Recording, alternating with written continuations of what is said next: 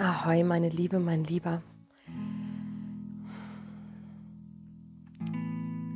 Ja,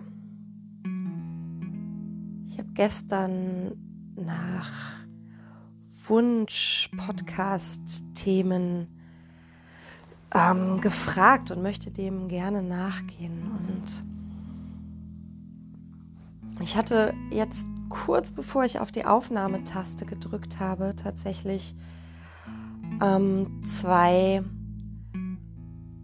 ja, zwei Ideen, die ich gerne aufgreifen wollte. Und zwar ist es einmal Liebe leben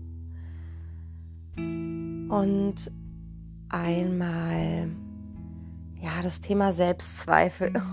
Und ich war wirklich bis vor zehn Sekunden nicht sicher, welches Thema es sein kann. Und ich entscheide mich jetzt für Selbstzweifel. Ähm, und Liebe leben werdet ihr wahrscheinlich dann in einem ganz tollen Interview hören, welches hoffentlich im November stattfinden wird, mit wem das sein wird und wo ihr das anhören könnt oder sehen könnt, das werdet ihr auf jeden Fall erfahren. Da freue ich mich riesig drüber.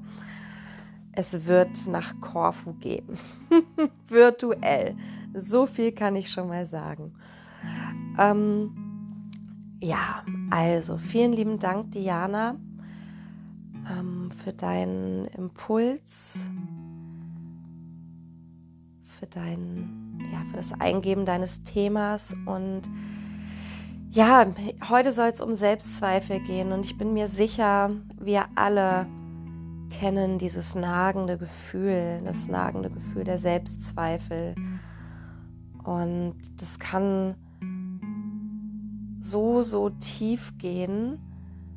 Und es kann uns, dieses Gefühl oder diese Selbstzweifel können uns so sehr daran hindern, in unsere volle Kraft zu gehen. Und für mich sind Selbstzweifel ganz grob gesagt nichts anderes als Selbstsabotagemechanismen unseres Unterbewusstseins oder unseres Egos. Und wenn du dir vorstellst, dass unser Ego mh, mm, ein richtig ekliger, abgegessener Kaugummi ist, ja, und du dich selbst als Licht wahrnimmst. Also du hast auf der einen Seite dein Ego als ekliges Kaugummi und auf der anderen Seite bist du als, als schönes, brennendes Licht. Und da ist definitiv Potenzial nach oben. Und wenn du dir vorstellst, du bist als Licht so eine Kerze und die beginnt so zu flackern, ne, die, die Innenarbeit, die du tust, die beginnt langsam Wirkung zu zeigen. Du löst deine alten Programme auf, du verbindest dich mit deinen Ahnen und Ahnen, du schreibst dein Journal, du, du kümmerst dich um deinen Körpertempel, du bist also gut bei dir, so wie es für dich eben möglich ist. Da gibt es sicherlich mal Phasen, wo es besser möglich ist und dann auch wieder nicht so gut. Solange das nicht einreißt, und das möchte ich hier auch wirklich nochmal klar sagen, ist alles okay. Aber auch dieses Schleifen lassen, und dann wieder nicht aus dem Quark kommen, ist eine Selbstsabotage, ein Selbstsabotagemechanismus. Ähm, und da ist dann also diese kleine Flamme und die beginnt höher zu, zu brennen, weil sie eben ihre Arbeit tut. Und dann kannst du dir vorstellen, dann kommt von der, von der Seite dein, vielleicht ist ein Kaugummi, Kaugummi ist nicht so ein gutes, passt nicht so gut zu einer Flamme ein Wasserglas. Ein Wasserglas. Und dann kommt von der Seite ein Wasserglas und schüttet ein bisschen Wasser auf die Flamme. Die Flamme geht nicht ganz aus. Die, die brennt immer noch, aber die Flamme ist viel, viel kleiner, viel, viel weniger kraftvoll. Dein Licht ist wie, oh, Entschuldigung, es ist noch so früh am Morgen. Aber ich habe den Impuls gehabt. Deine Flamme ist nicht ganz aus, aber sie strahlt viel weniger. Du strahlst viel weniger. Und das sind die Selbstzweifel. Deine alten Programme kommen um die Ecke. Dein Ego sagt, hey, hey, nur, äh, Moment mal, Wachstum Wachstum ist hier überhaupt nicht angesagt. Wachstum ist gar nicht angesagt, da habe ich gar keine Lust drauf. Das heißt, Veränderung, Veränderung macht Angst, Veränderung gibt Kontrolle ab, muss Kontrolle abgeben, um passieren zu können. Sonst wäre es ja nicht out of the box sozusagen. Und das möchte dein Ego nicht, das wollen deine alten Programme nicht. Und wenn du dir mal überlegst, wenn du dich als Kind siehst, ja, als Kind, welches, so wie das Element Holz in der TCM, ja, welches explorieren will. Das Holz ist dem Frühling zugeordnet. Und wenn du dir vorstellst, du bist als Kind wie so ein, wie so ein Stück Holz, das sich aus ausdehnt, wenn es das Leben lebt, was explorieren will, was sich zu allen Seiten hinaus ausstrecken und groß machen will. Der Frühling, der ist ja auch etwas, der, der Frühling, der blüht, alle, alle Knospen beginnen langsam sich zu öffnen, das Licht der Welt zu erblicken. Das ist was ganz Kraftvolles, was ganz Schönes. Da ist ganz viel Wachstum da ganz viel Wachstum. Und Wachstum bedeutet vor allem auch, wenn wir jetzt ähm, davon ausgehen, dass wir zurück in unserer Kindheit sind, Wachstum bedeutet, bedeutet Selbstermächtigung. Und Wachstum und Selbstermächtigung bedeuten Selbstwirksamkeit. Ich nehme mich selbst wahr als jemand, als ein Mensch, ein Individuum, welches durch eigene Handlung in der Welt wirken und bewirken kann. Und wenn ich mir jetzt mal, und ich habe lange Zeit als Pädagogin in therapeutischen Settings gearbeitet, ich habe natürlich mit geistig beeinträchtigten Menschen gearbeitet, Kindern und Jugendlichen, aber ich habe auch mit traumatisierten Kindern und Jugendlichen gearbeitet. Und wenn da ein Kind nicht die Möglichkeit hat, sich frei, frei und ungehindert entfalten zu können.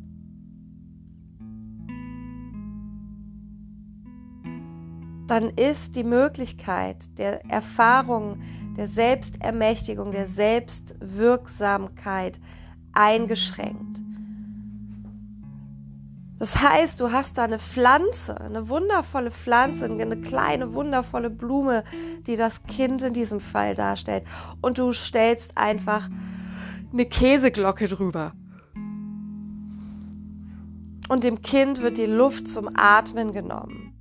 Ja, der, der Pflanze wird die Luft zum Atmen genommen. Und wenn dir als Pflanze, als Individuum die Luft zum Atmen genommen wird, dann hast du nicht die Möglichkeit, dich zu entfalten, zu erleben, zu erfahren, dass das, was du, was du in die Welt bringst, dass das Früchte tragen kann, dass das Positives bewirken kann.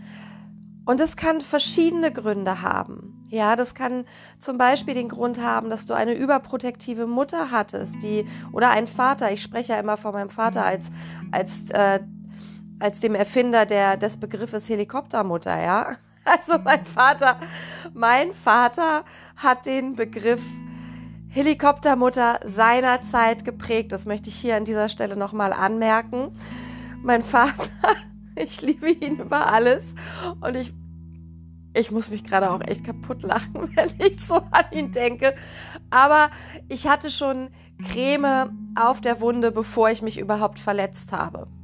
Mein Vater ist äh, eine Helikoptermutter und Superman in einer Person, ja. Ähm, und wenn du eben ein, ein überängstliches, überprotektives Elternteil hattest, ein Elternteil, das ähm,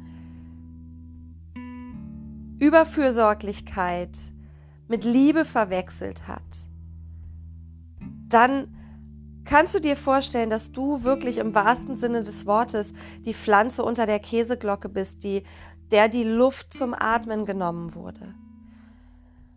Als Kind bist du natürlich erstmal in der frühen, frühen Zeit, du bist symbiotisch mit deiner Mutter. Ne?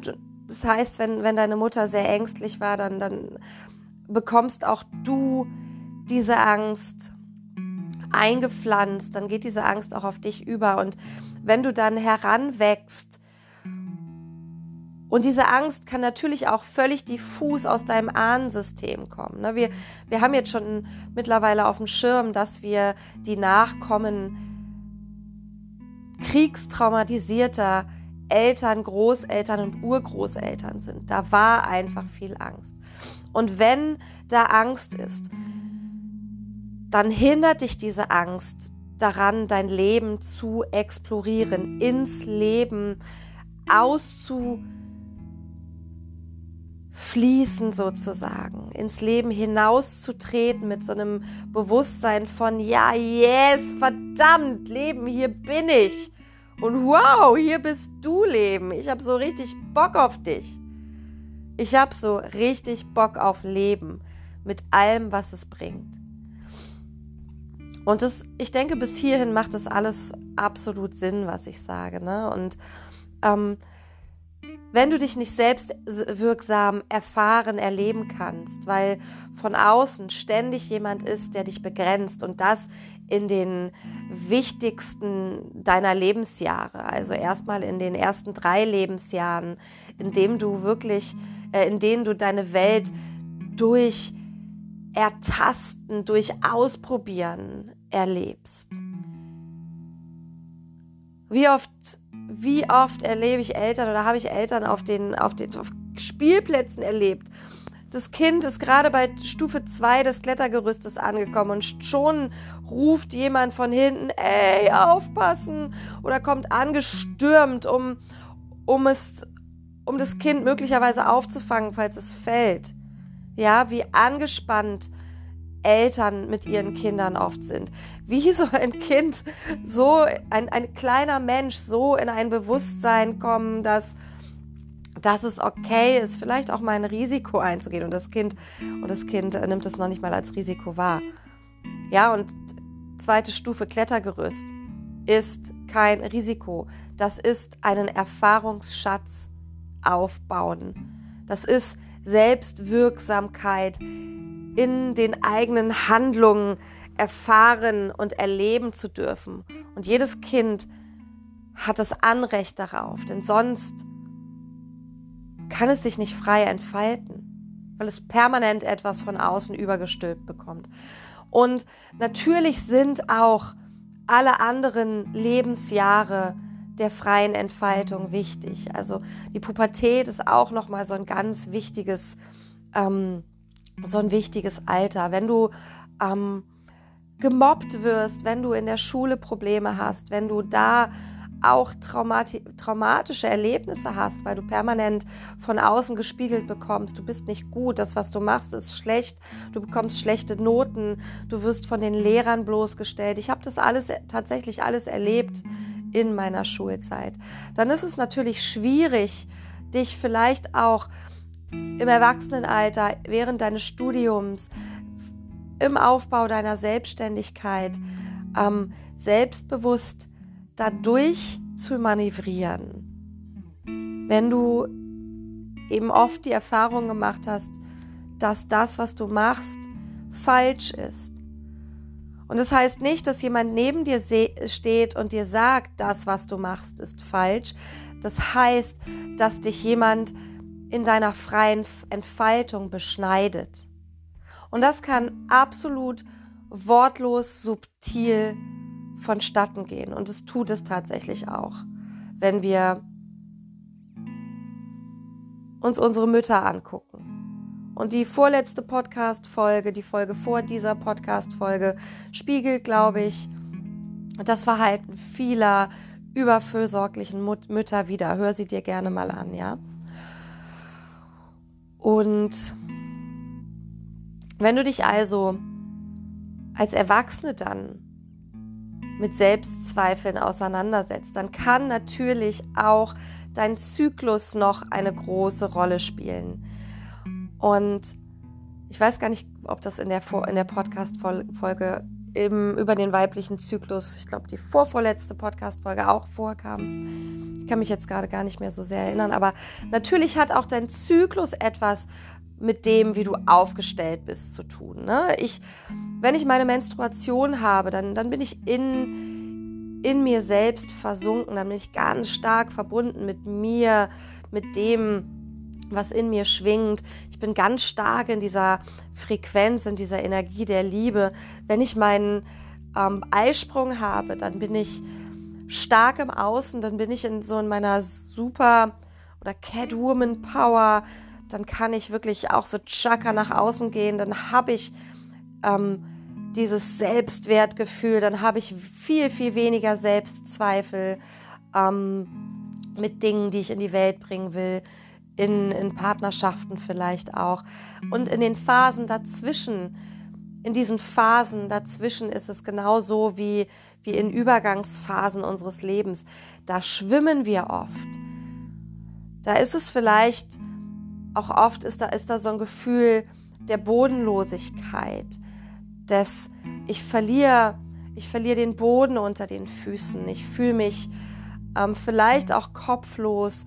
Ich habe das Gefühl, vor mir tut sich ein großes Loch, in das ich reinspringen muss, auf. Ich bin nicht so gut verwurzelt in mir, in meinem Hara-Zentrum, nicht so gut connected mit meinem Schoßraum. Ich bin einfach absolut unsicher. Und natürlich kommen dann die Selbstzweifel. Und dieses, dieser dieses Gefühl der Unsicherheit, sei vorsichtig, ja, schau, schau wirklich, ob es nicht vielleicht auch ein alter, ausgedienter Glaubenssatz ist. Denn so olle Glaubenssätze, ja, wie ich kann mich nicht entscheiden, ich bin total unsicher, können auch echt irgendwann ausgedient haben. Und das darfst du rigoros für dich entscheiden. Also schau dir mal an, welche Opferstory du dir permanent erzählst. Und dann lass sie gehen. Und das hat was mit Verantwortung übernehmen zu tun. Und um Verantwortung zu übernehmen, darf deine innere Erwachsene auf die Bühne kommen. Ja, deine innere Erwachsene darf das Ruder übernehmen und diese Story gehen lassen.